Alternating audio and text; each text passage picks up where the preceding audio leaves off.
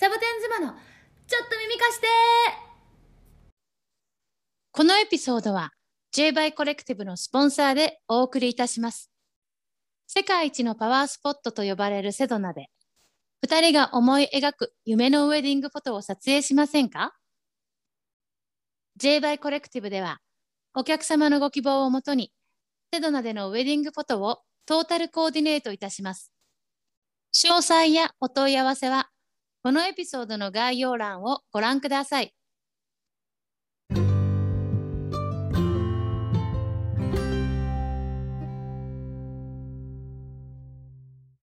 スイーホームアリゾナにしちゃったけど、カナプリよ。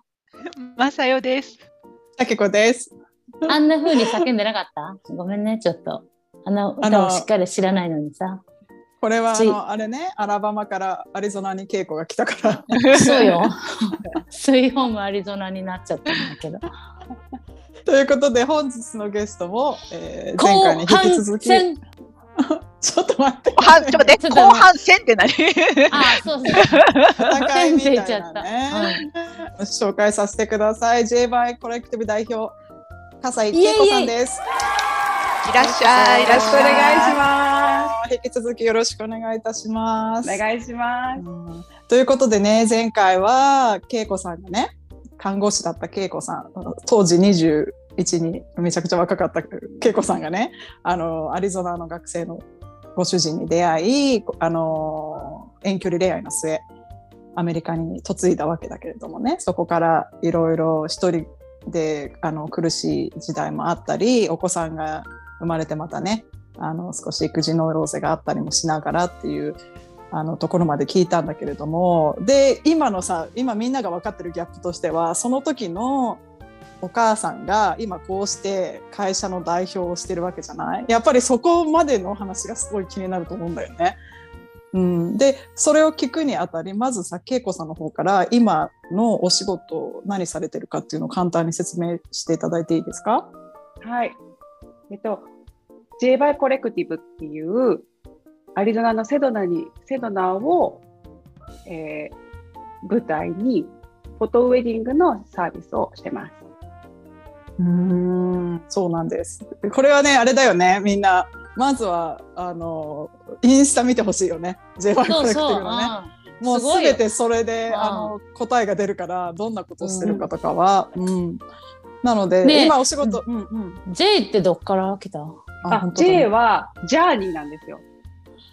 Journey なんだ。その、そう、新郎新婦さんがこれから二人で人生を歩んでいくにあたって、それを、の、あの、いなんていうのかな、人生の1ページ目を、 Journey、By Collective？Collective っていうのは、その、それを、そのお二人の思い出を残すために集まったクリエイターたち、フフォトグラファーだったり、花屋さんだったり、あとまあうんプランナーさんだったり、コーディネーターさんだったり。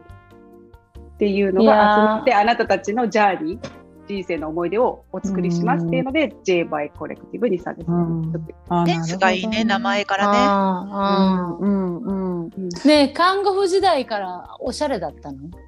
え？おしゃれじゃおしゃれですか？あでもずーっと本当にちっちゃい頃からあのインテリアとか空間デザインとかお花を触るのは大好きでした。ちょっと看護婦になろうか迷ったぐらい。あそう。あの仕事をするのに。だからそういうのなんだよね。だからさその海外ウェディングとかね。海外あの、うん。フォトウェディングとかってよく聞くんだけどまあどちらかというともうさまあありきたりというとあ聞こえが悪いけどだいたいドレス着てあの自分が選んだね。であのん。素敵な、あの景色で写真を撮ってもらうっていうのが大体ワンセットでね。あでもそれだけじゃないんだよね。なんか恵子さんのってさあの本当に外だけどやっぱり空間を感じるよね。でそれもだからもうブーケからあれなんでしょ？どういうふうなんだっけ？その花嫁さんとすごい打ち合わせがあるんだよね。なんか聞く教えてもらっていいです？そこら辺。どういうふうに進むのか。でアリゾナのセドナってすごい有名なところで、うん。あのみんなが行きたい一生に一度は行きたいっていう場所のところで写真を撮りたいっていうことであのフォトウェディングの問い合わせをしていただくんですけどその問い合わせの時からどんな形どんな風景どんな色の、えーブーケを持って、でも装飾をするしないっていうプランはあるんですけど、装飾をしたい、どんなポージングで、あのどんな写真を残しておきたいかっていうことを全部コンセプトシートにまとめて、1ヶ月ぐらい、2ヶ月ぐらいかけてお話しして、あの、プランを決めて、デザインを決めて、で、それを私が撮影して編集することで最後に仕上げるっていう、最初から最後まで全部、あの、一貫して私が担ってやあうん。のサービスを提供するっていう。私、恵子ちゃんのね、うんその、あのそれこそどんなサービスをするかっていうの見せてもらったことあるんだけど、まあすごいよ。私びっくりした。写真撮っておしまいだと思ってたのずっとそれまでは。あの写真撮って恵子ちゃんが恵子ちゃんみたいあのなんていうのセンスでこうち上手に撮るんだと思ってたらもうブーケついてくるし、まあ、こんな言い言い方変だけどブーケついてくるしブーケだけじゃなくてなんかいろんなものが並んでてこんなにたくさんやってんだと思ってちょっとびっくりしたもん。うんうん小物小物を持っての撮影って大変だよね。なんかあの山とかゴロゴロしたとこああいう小物をたくさん持っていくの大変だろうなと思いながら。あああ、そうですあでね。もそれすごいよもうだってさうんこのなんていうのあのサボ妻世代の人に言うとあの小柳ゆきが歌ってたところみたいなさこう崖っぷちのところにさあの赤土のねセドナのに立ってでも本当にね夕日バックにすっごい素敵な写真を撮るんだけどあれはでもあそこまで行かなきゃいけないじゃん。であんまりあれでしょ、あの花嫁さんウェディングドレス着てるから荷物持たせるわけにもいかないじゃん。あれを自分たちで用意せうん用意せって持っていくわけでしょ全部。私そうです。私この間朝一人で行った時さ汗だらだらって本当に自分の汗でこんななってここからささ撮影してる人いるからさどうしてんのかなと思うよね。うん朝日や夕日に合わせてうさ。ん。うん。まだまだしてあげないとそう、お化粧崩れてもいけないし、あと、あの新郎さんはシャツにした汗じみがついてもいけないかもう本当になるべく汗をかかないように、疲れないように、私たちが背負って、うん。両手で持って、まあ、車降りたところからもうオフロードですよね。オフロードを歩いて、撮影スポットまで行って、そんじゃさうん。例えばそのそのそのあんまりセドナ知らない人が聞きかじった情報でここがいいって言って夢も、夢持ったところが結構なさ距離のあるところだったらさ、頑張っっていいきましょうって言うの？それで。そこが撮りたいんだから。そうですね。うんうん。うんでもそれまでには。あそこはめっちゃ疲れるよとか言わんの。クライアントいや、ありますよ。それこそ、うん。かなさんこの前、人手を見てたあのカセドラルロックとか、うん。うん。い1時間近くよじ登る感じでうん。登ってうん撮るところですよね。それをうん。ドレスを持って、もう本当、キャミソールとあの短パンで登って、ドレスにそこで着替えて、何もなかったかのようにスンとした顔で、本当撮るだよね。撮る側は汗だくでもいいけど、撮られる側は、うん本当だよまあねいい顔したいって思うから、それうん。それでもしたいって言えば、言われれば、うん。下見に行ってやりますけど、うん。基本的には私が、えっと、ピックしてあるところは、あの、降り車降りたところから、まあ、10分以内。で、なるべくオフロードといっても、ちょっと。人があんまり来ないところね。うんあもうそれも重要です。混うん雑しないところセドね、多いで。から人がね。うんなるほど。もちろん背景も良くなきゃいけないし。でもそのさあれでしょ？そのスポットってまさにさこの YouTube をご覧の皆さんはねあの最初に見たと思うんだけどあのドローンが飛んでたところああのスポットでしょ、あのスポット、ねあちょっとあの、うん。ポッドキャストの皆さんぜひね後でねあの YouTube を見てください。すごい素敵な。の、うん。であのスポットでも車から10分には見えない。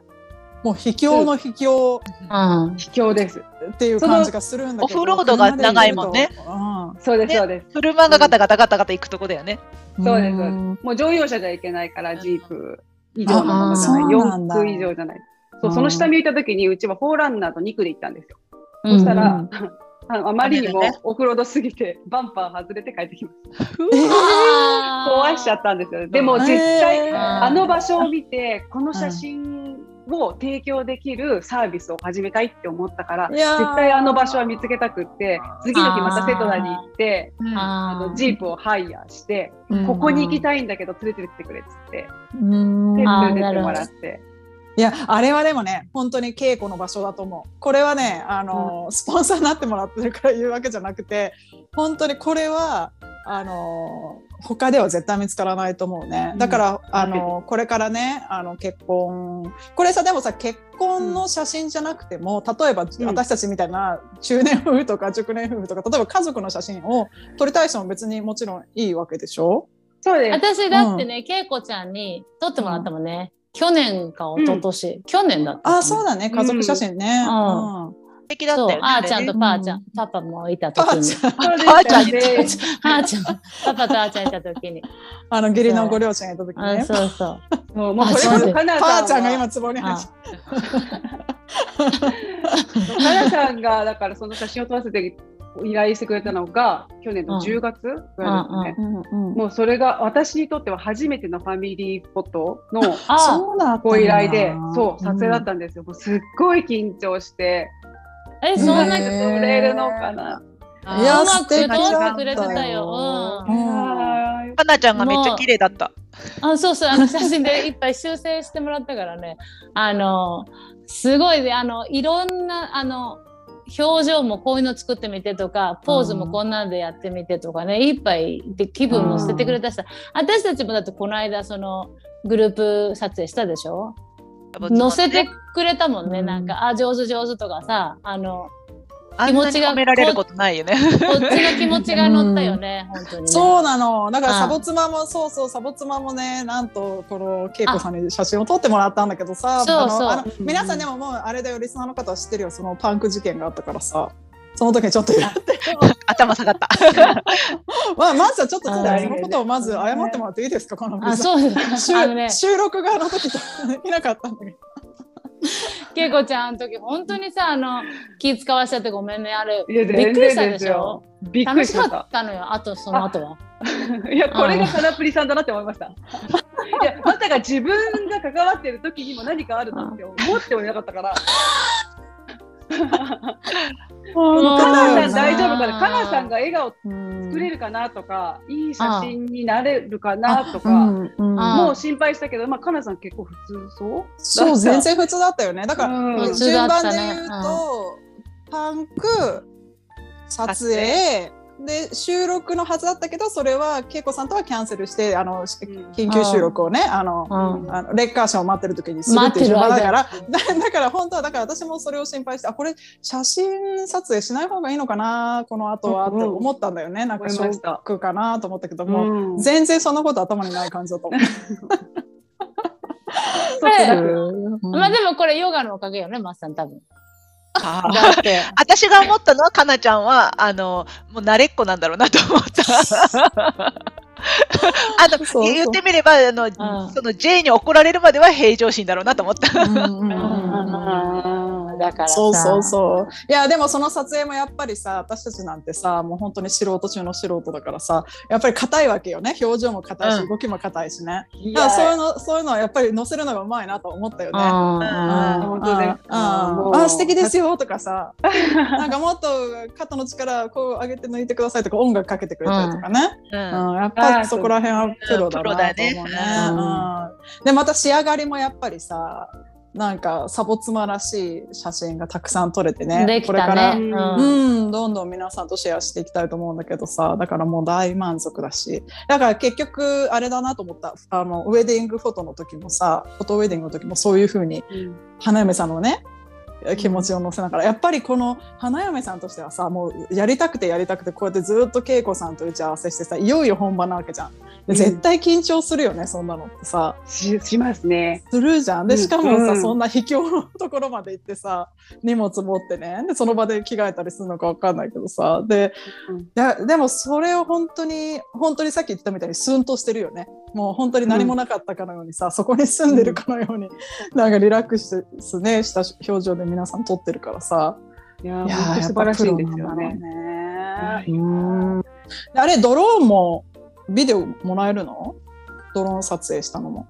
そうです。あ、この前撮ってくれた写真は、あの本当に、うんうんあの連れてってくれるいつもジープドライバーがいて、そのジープドライバーもビデオグラフィーとして仕事をしているので、あのたまに私がお願いするとドローンで撮ってくれたりあのカメラで動画を撮ってくれて、それをビデオクリップでしてくれたりで結構自由にプロモーションで使っていいよってうん送ってくれるから、いやーいいね。もうぜひ見て見たい見てほしいみんなにって思うのと、うんあと今はあれでしょ？あのコロナでさみんな日本からは来れないからおあの来てくださる方は大体アメリカ国内に住んでらっしゃる方が多いのかな、そうですね皆さんうん、あの全アメリカに住まれてる方が多いですね。すごいね、本当に。限定なんだよね。月何何組かの限定なんだよね。そうなんです年にあの12回が限度でやっぱり本当にお問い合わせからデザインも作ってブーケも自分で作るし装飾も全部あの買い付けからするんでだだって、の。うん、あのスケジュール見たらそれはあれたくさん無理よね本無理当に。無理無理。そう。やっぱり増やすことであの仕事がね分散して100%のパフォーマンスができないのがどうしても嫌だからうん。増やさないでじっくりとあのお一組お一組に関わるっていうことがしたくていやー。もうそれができるのが本当に12組が限度だなってうん。うん。なんかもうちょっとした結婚式をね、なんかわかんないけど恵子ちゃんのインスタ見てると、うん。これ結婚式代わりにこれでもいいんじゃないかってうん。私たちいつも思ってて、まあ、あー自分で使いの言葉なんてね、あの、まあ、まあ、ね、ほら、正式なのはウィなんだろう見届け人みたいなのいるかもしれないけど、もうね、指輪交換とかしてもいいだろうし、あそこにセドナに向かって誓ってもいいだろうし、うん。なんかすごいいつも、あ、ウェディングだなと思いながら見させてもらってる。うん、私もでもそ本当にそう思った。なんかもした例えばさ結婚式で意外とさなんか言い方悪いけど なんか煩わしいっていうかなんか面倒くさいと思ってる人いるかもしれないじゃん、うん。なんかもういっぱい人呼んでさ、うん。あっちもこっちもとかさ、で二人っきりでやりたい人いるよね。そうそうそう二人っきりでやりたい人とか、もう本当に写真だけでって思ってる人。でもちろん夢のウェディングがある人もいるんだよ、でもそうやって思ってる人はもうぴったりだなと思ったし、例えばそのあの例えば2回目同士とかね再婚同士とか、うん。でアメリカだと割とそれでも結婚式するけど、あの日本だとしないけどでもあのあのウェディングを代わりにやるんだったらさ、いいなと思うし。すごくウェディングの代わりに、まあ言うまあにうん。今はねコロナで来れないけど日本から新婚旅行ついでに結婚式と新婚旅行一緒でもいいだろうしね、うん。あいいね。すごくいいなと思った。ちょっと見学に来たよ今度。でもバンパー取れちゃうからね、後ろからついてる。そう。自己責任でお願いします。面い。やー白素敵。でもさこれさやろうと思ったきっかけは何なの？このウェディングやりたいって思ったのは。フォトウェディング。フォトウェディングをやろうと思ってがきっかけじゃなかったんですけど、まあ、もう本当もともとインテリアとか装飾とか空間デザイン。で写真撮るのも好きだったし幼い頃からあのう生け花も習ってたからフラワーをうん。アレンジメントも好きだったし、なんかこの自分が得意としているものを私が楽しみながらそれを嬉しいって思ってくれる受け取ってくれる人がいて何か一つの形になったらいいなってそれなんだろうなってずっと考えてて、い前にさあの、うん。雑誌にも出てなかった？うん。恵子ちゃんって。そうそうそう。あのじゃあのあこんなあれだよ。あの地方紙じゃないよ。アリゾナのこっちで見えるじゃなくて、日本のめっちゃおしゃれなやつね。そうそうそう。私たちが見んやつやな ケリーとかあのなんかベリー？ベリーだっ知らん。そうですそうそうベリー。ファッション雑誌30代かな？のあファッション雑誌のうんVERY の未来のミセス CEO っていうのがうんおーがあって、うんそれは今の仕事じゃなくて前にやってたあのパーティーデザインパーティーのあーそれも空間のねうんそうなんです、うんそれを自分であのこの箱の中に詰まっているものを自分でこういうふうに飾ればあのパーティー会場があなたが作れますよっていうのを私がいなくってもできるあよできるっていうよっていう。そうそうです。うん。っていう Party in the Box っていうパーティーグッズのデザインと販売をしてたんですよね。そううん。それの、まあ、プロモーションにもなればと思って VERY のその企画があったんでそれに応募したらあ自分で応募したんだ。そうなんです。えら応募い。して。そうだって、でうん、すごい。うん採用になったんだね。採用になった VERY フェスあれはにそりゃ採用になるよ。あそうなの。 VERY のフェ,、うん。フェスに出てたよフェスに、うん。日本の。かっこいいよね。あもうすごいなと思って店を開いてって、うん。やったんでそれすごいかっこよかったあのパーティーのやつね。うん、うん。あうんありがとうございます。あれでも何年前？あれが2018年まで、うん。フェスに出たのが2018年だったんで、うん1年ぐい、らいやってたんですよね。でもやっぱり、あの、郵送するものだから軽くなくちゃいけないし、紙ベースうん。でその空間をデザインしなきゃいけないから結構制限が多くてでしかもパーティーっていうと、まあ、ハロウィンがあってえクリスマスがあって、でイースターがあってで誕生日っていうものもあってもう本当シーズンが3ヶ月に1回ぐらいのペースで来るからそれをデザインを起こして試作作ってで商品化させてでそれをプロモーションしてで販売のお問い合わせの対応をしてっていうのを一人でやってたらすごい大変だったんですよ。ね。もう、うん、なんか聞いてるだけでさあの、あの大変そうであんまりなんか、プラス子育てだからね。プラス子育てだから。そうよ。そうなんですよ。うんまだ下の子もちっちゃかったし、利益利益が出なさそう。全然出なかったです。あそうなんだね。うん。でもで本当に素敵だったよ、だってしゃれだったし、すうん。すごい時間かかるじゃん。すごい時間かかでる。私は作ってる自分は楽しいんだけど、うん。でこんなのできたって喜んでくれる人がいてってそれでハッピーだったんだけどそれを時間が使うがために我慢してる子供たちがいて、夕飯作れないから外食になっているご飯好きの主人がいてっていうの。を、うん。なんかそれでなんか私がやってることって誰をハッピーにするためなのかなって自分だけがハッピーでもらっうんそれを買ってくれる人がハッピー。なんかなんか根本的にちょっと違うんじゃないかと思ってで自分の時給って一体どうなんだろうと思って時給を計算したんですよ。そしたらその時の時給が私1.5ドルで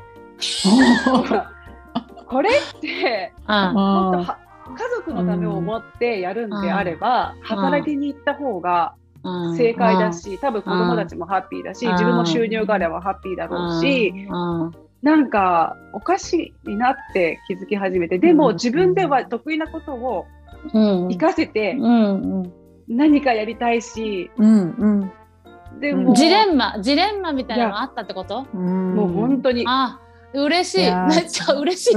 嬉しい。だからずっと一緒だって言いたいでしょ？だからあの私が本当半年前もずっとそうじゃない。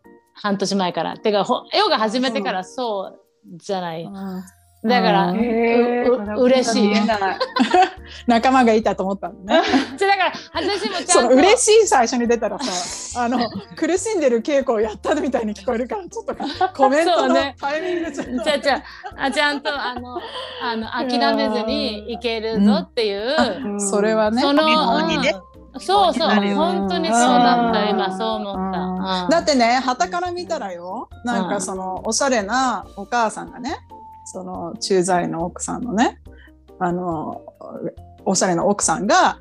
あのビジネスを始めてまたおしゃれな空間のねパーティーグッズをあいいなセンスがあってわすごいな社長でわすごい有名な雑誌に載っててすごいすごいしかないわけじゃない？だからその裏側には、本当はそういう葛藤してる恵子さんがいて、であのね辛くてであの自分がやりたいことをあのやってきたんだけども一方でやっぱり家族っていうのももちろん自分の一番の,、ね、あの理由でもあるからね生きてる毎日ね、うん。なんかそのバランスがやっぱり苦しかったんだろうねその時はね。いや本当にもう何やってもうまくいかない、どうすればいいのかわからない。で主人には、もうこれやり続けるのはいいけどもう赤字が出ていくばっかりだよってどこまで行く？どういう決断していく？ってうん。言われて。そういう。冷静な意見教えて言われると助かるよね。まあ確かに、うん。いやうん。だけど本当叱咤激励がうん。叱咤がひどすぎるけど。いやいや言ってくれてよかったかなって。そうね。やっぱご主人としてもだってやっぱり妻でもあってほしいしお母さんでもあってほしいしでもちろん恵子さんに好きなこともやってほしい中で、うん。だったんだろうね、うん。あの彼の中でもきっと葛藤はあったんだろうね。きっとどうやってサポートしたいかっていうね。そうあともう失敗させたくないからついつい手を出しちゃうんだけど、それが結果私が頼ってしまうから、うん。頼ってしまって結果うまくいかないとそれは人のせいにしてしまう。主人のせいにしてしまう、うん。いや私はこうがいいと思ってたのにそうしろって言ったからやったけどやっぱりダメだったじゃんってうんあえいうふうなそういうこと言うんだね、恵子さんも。言います言います、うん。うん、もうそれうん。夫婦喧嘩っていつも私の仕事のうまくいかないこと、へもう離離婚しちゃうんじゃないかっていうぐらいいつも喧嘩してたから、へもう夫婦ー関係も良くなくなっちゃうなっても思ったんですよね。あうん、だからそしたらもう自分がやりたいことすべて諦めて専業主婦でお母さんであるこうんとで、まあ、どうしても働きたいっていうなんか動いていたい活動していたいっていうならば働きに出たらいいんじゃないかなって思ってたんだけど、あ。そこに行けない自分もいてやっぱり自分が好きなことを外に出たらできるのかなとか、じゃあ夏休みもらえて日本に家族と行けるのかなとかいろいろ考えると踏み出せない。うんでも家でずっと何もせずにいるっていう自分も全然想像できない。うんもうどうしたらいいか。ですうん迷って迷って。で、そうそう、それがに2018年の冬、で、あるあのお友達に相談したら、いや、恵子さんあの、そういうこと得意だから、ウェディング関係の仕事やったらいいじゃないですかって教え言ってくれて、今今までウェディングって関わったこともないし、携わったこともない、プランニングもしたことないから、できるわけないって思ってたんですけど、ウェディング、本当のウェディングじゃなくっても、ウェディングに関する何か、ブライダル関係の何か、空間デザインもそうだし、あのおお花、フラワー、アレンジメントもそうだし、ああいう華やかなあの会場を作るのっていうのも好きだから、何かそういうことができないかな、できないかなって考えたときに思いついたのがフォトウェディングなんですよね。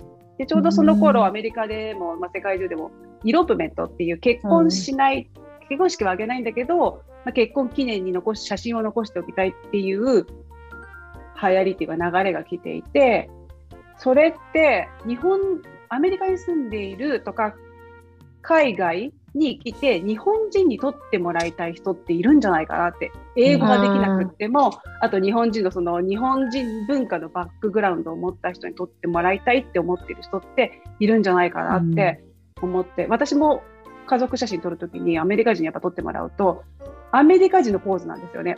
このなんか手足が短うんい顔のでかい日本人が撮るとやっぱ違うんですよ。これ日本人やってもしょうもないっあていうか、アメリカ人にはいいけどわかるわかる、日本わかる人わかる。でうんもアメリカ人のフォトグラファーにはそれがわからないわ。かんないからね。日本人はこんなこと人前でしないのになとか、っていうのも知らないし、うんだから日本で人敵がしっくりこないよね。やっぱね。あの本当にが分かってない私じゃなね。いなって。うんうんっていうのがあったから、日本人に日本語で撮ってほしい人って絶対いるはず。しかもそれがウェディングとなれば、うんずもっといるはずと思って、うんもっとというか、うん、そそういうのないないだろうなって思ったから。絶対失敗したくないもん。だってい一緒の思い出だからね。いやずっと繰り返し繰り返し見るものだしさ。う。うんうだよ私もさ、正直結婚式の写真は日本人じゃなかった。まあ、に日本に、日本の血は入ってたけど、日本人100%日本人じゃなかったの。いい写真だったんだけど、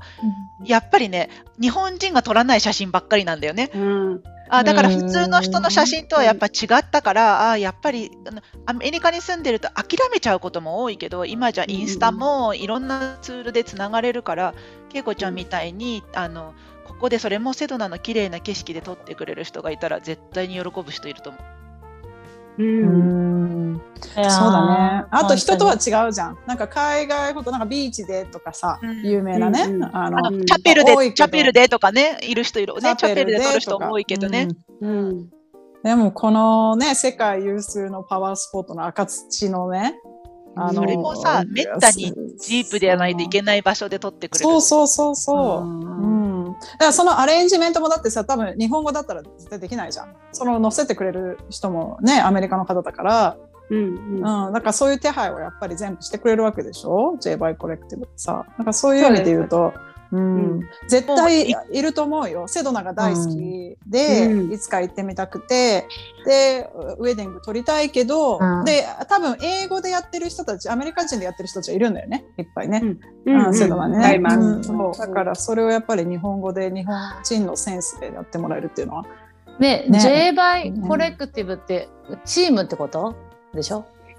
そう。それが最初はチームで始めようと思ったんですよ。2019年のうん秋に、そう、チームで入っだから、ジャーニーバイコレクティブだったんですけど、そこにそううんフォトグラファーがいて、フローリストがいて、で、うん私がディレクターで、その人たちを、あの、こういううん。新郎新婦さんのために何月何日にこういう撮影をお願いします、こういうふうあのブーケお願いしますっていうふうに、チームでやろうと思ったんですけど、うん。それもやっぱカメラマンもアメリカ人だと伝わらないだろうなって思ってたから、日本人で日本、メラマンね。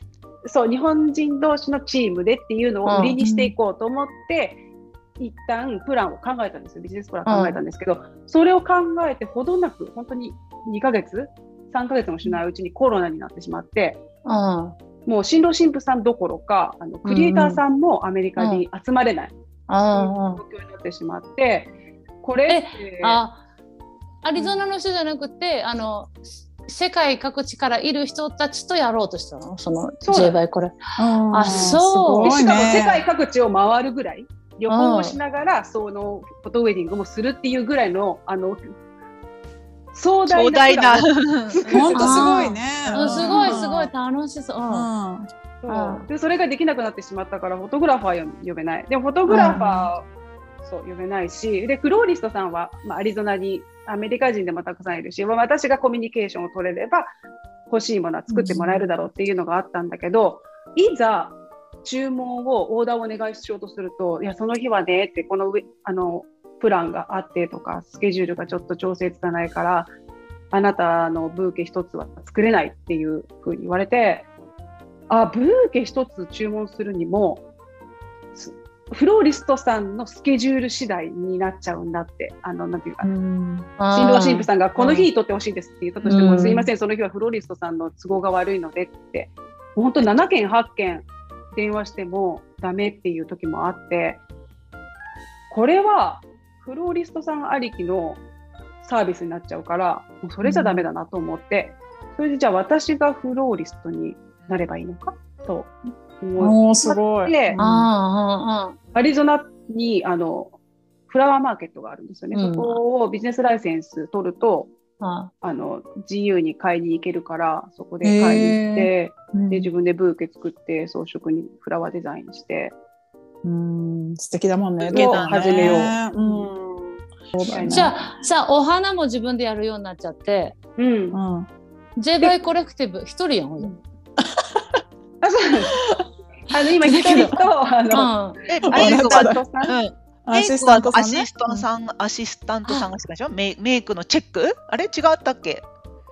そうアシスタントさんが一人いてあのドレあ撮影中のドレスのお直しとかとかねのあるもんね、うん。髪がこう顔にかかってるのさささっといく人いるんだよね、そうですそうです、ねえその人スカートめくったりねうん。あそうそうそうです、それもまたセンスのある人じゃないとダメだね、でも。う。ん。けいこちゃんの世界観が分かってない人がいくそうそうと、えらいことになるよかなちゃん。かなちゃんじゃダメよ。私ね、でも実は、その、あれよ、けいこちゃんとアシスタントさんがスタバで打ち合わせしてるところに出くわしたことあるわ、昔。あへー。うんう。ん出ましたよね。なんか、あーって思って、その時はその仕事の話してるとは思わなかったけど、それも日本人の方なの？そう日本人で、ああのいるんだ近くに、うん。素敵だねその人も。うん、うん。7年8年ぐらい前にママ友で知り合って本当にただのただのママ友で仲いい友達っていう感じだったんだけどうん。やってることを手伝ってくれるようになってあしかも素敵私だね。のやりたいこととか思ってることとか世界観をあのうん結構瞬時で分かってくれるからあやっぱあーもう一組一組その日その日で違うからうん。撮り方もそのキャラクターも違うし、それを雰囲気掴んでくれるから。いや最高。よかった。助かる J バイんですよね。コレクティブが一人じゃなくて。2人で いやーいやーでも素敵だね。そういう巡り合わせもあるよね。うんうんうん。本当に縁というかね。うん。わいやーそうなんだ。でそれで今 J バイコレクティブをやってるわけだけどさでも思ったのは、やっぱりね恵子ちゃんの強さはさそのいろいろやっぱり自分がやりたいことを追求するんだけどでもあのそっからまたそれをね変化させることができる。でやっぱりこのやりたいことがありますでやるんだけどそそこそれがうまくいかないんだけどその変える勇気やめる勇気がないままずっと続けてきちゃうその例えば時給1.5ドルの話をしてたけどやめるにやめれなくてずっとそのまま続けちゃって大切なものがなくなっちゃったりとか。ね、するパターンもあると思うんだよね。でもそこでやっぱり方向転換できたというか、ハンドルの切り替えができたというかそこがねやっぱ強いなと思ったしやっぱりコロナがあってもやっぱりそ、うん、あのねなんとか。やっぱああいう自分の力ではどうしようもならない時ってあるじゃない？あのいろんなことでさ。でもそういう時にやっぱりあのそのそこで立ち止まらずにあれだよね。ちゃんとそこで変化させるっていうのが強みだなと思った今日聞いてて。うん。楽しい？諦めが楽しいですね、うん、楽しくてしょうがないから、やっと自分のやりたいや得意としてて楽しめてることを仕事にできてそれを必要としてくれる方がお問い合わせしてくれて、でそれを見てあ頑張ってる姿を応援してくれる家族がいてっていうやっと形になったって思いますね。もう14年間子育て始めてずっと何かやりたいけど今は無理何もできないって思いながらでも諦めたくないっていつか絶対って思ってやってきたからそれが形になって本当に良かったなって思いました。いやめっちゃ泣ける。ちょっともう今画面が 画面が曇って見えなくなってすごい。ね、いや本当そうだね。今の今の本当に今の良かったね。あのじゃあちょっと最後に2つねお願いしたいんですけど、あのまず1つ目はあの恵子さんのね J バイコレクティブ J バイコレクティブを見つけたい方はあのどこに行けばいいですか？恵子さんのビジネスのことをもっと詳しく知りたい方っていうのは。発信はインスタグラムしかしてなくって、J バイコレクティブで調べてもらえると、うん、あの出てくると思います。あと、フォトグラファーもやってるので、稽古火災フォトグラフィーで検索していただけると、あの私が撮った作品、フォトフォリオも見れるようになっているので、2つ、あの、インスタグラムのアカウントがあるので、あの、見ていただけたら、あの、どちらからでも、どちらも行けるようにしてあります。で、問い合わせはそこの DM からしてもいいのかな？あ DM でも大丈夫ですし、うん、あのコンタクトっていうところにあのメールアドレスが貼ってあるので、メールアドレスで送っていただいても、どちらでも全然大丈夫です。はい、わかりました。じゃあ皆さんぜひぜひインスタからあの素敵な写真をたくさん見てください。あとね、最後なんですけれども、いつもね、あのゲストで来てくださった皆さんに、あのサボツマリスナーの方にね、あのメッセージを最後にお願いしてるんですが、恵子さんからもあのお願いしてもいいですか？はい。えっと、ぱり皆さんにあの一生に一度はだけでもいいからあのセドナっていうところに来てあの空気を感じてほしい。世界中に素晴らしい場所っていっぱいあるんだけどアメリカの中だけでもいっぱいあるんだけどセドナって本当に特別な場所だなって思わせてくれるパワーがあるし遊べるところもあるしあの運動もできるし川もあって山もあって緑もあってで美味しい食事もあってあの全てを満たしてくれる場所だと思うので今こんな時でなかなか海外にも行けないし旅行っていうのも足踏みしちゃう時期ではありますけどぜひ来年再来年いつかあそういえばセドナっていうところがあったなって思い出して行けるチャンスがあったらあのぜひ行ってみようってあの一歩、一歩というか、ぜひ来てほしいです。ぜひね。うん、本当にそう。来てほしいね。うん、恵子ちゃんの写真見ながら夢を膨らますのもいいよね。制度なってこんなんなんだみたいなね。ねね、すぐじゃなくてもね、バケットリストに入れて、いつかって言って入れてくれたら嬉しいね。なんか私たちもそこに住んでるものとしては。セドナに行くって言って、ね。本当にそう。うん、私ね、一番最初にセドナに行った時に、えっとね、15年ぐらい前だったかなあの本当にねびっくりしてなんか今まで自分が生きてきた空間なんかいろんなところにねオーストラリアに住んだりとかもしたけどいろ今まで行ったいろんな場所の中で一番衝撃的だったっていうか自分がね、うん、本当にちっぽけだなと思った。なんかでもその代わりなんか自分がね悩んでることがもうそさらにもっとミクロのぐらいな感じになってなんか私がいろいろもやもや思ってることってなんか地球からしてみたらすすっごいどうでもいいなと思ったね。でそれがなんか逆に良かった。なんかあ別にそんないろいろ考えなくてもいいやってなんか思う場所だよねセドナって。いやうん本当まさにそう思わせてくれることですよね。あのどれだけ自分の考えていたことというか悩んでいたことあの人生なんて終わりだって思っていることがちっぽけに感じさせてくれるかうん、それ以上にやれることとか楽しいこととか可能性っていっぱいあるのに、そっちを見ずにちっちゃいところでちっちゃいことばっかり考えてたなって思わせてくれる場所。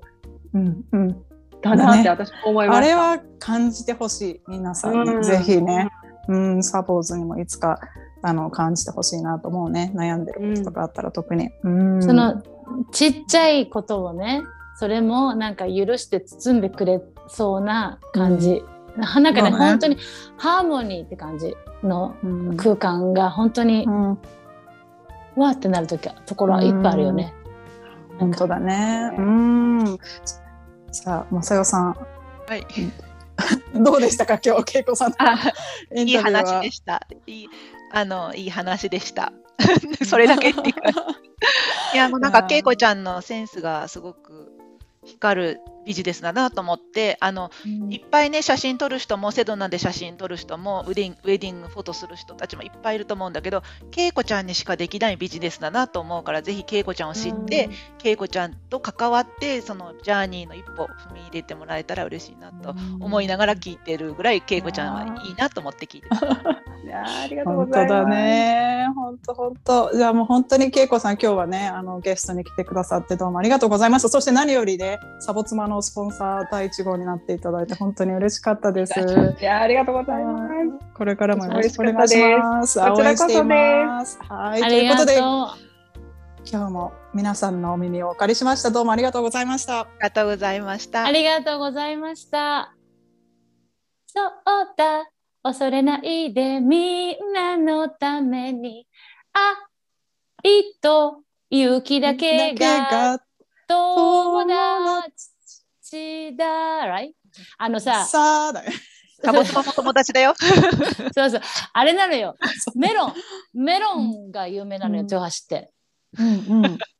それアンパンマンとどう関係あったのそうそうそう、でメロンパンマンちゃんしか出てこんくなっちゃった さ。メロンパンなっちゃいいなと思って。経由のアンパンマンのテーマソングうん、そうだだったの。ううん なるほど。最後あのササボツバらしく締めれてよかったと思ってます 皆さん今日も Have a good day! Have a good day!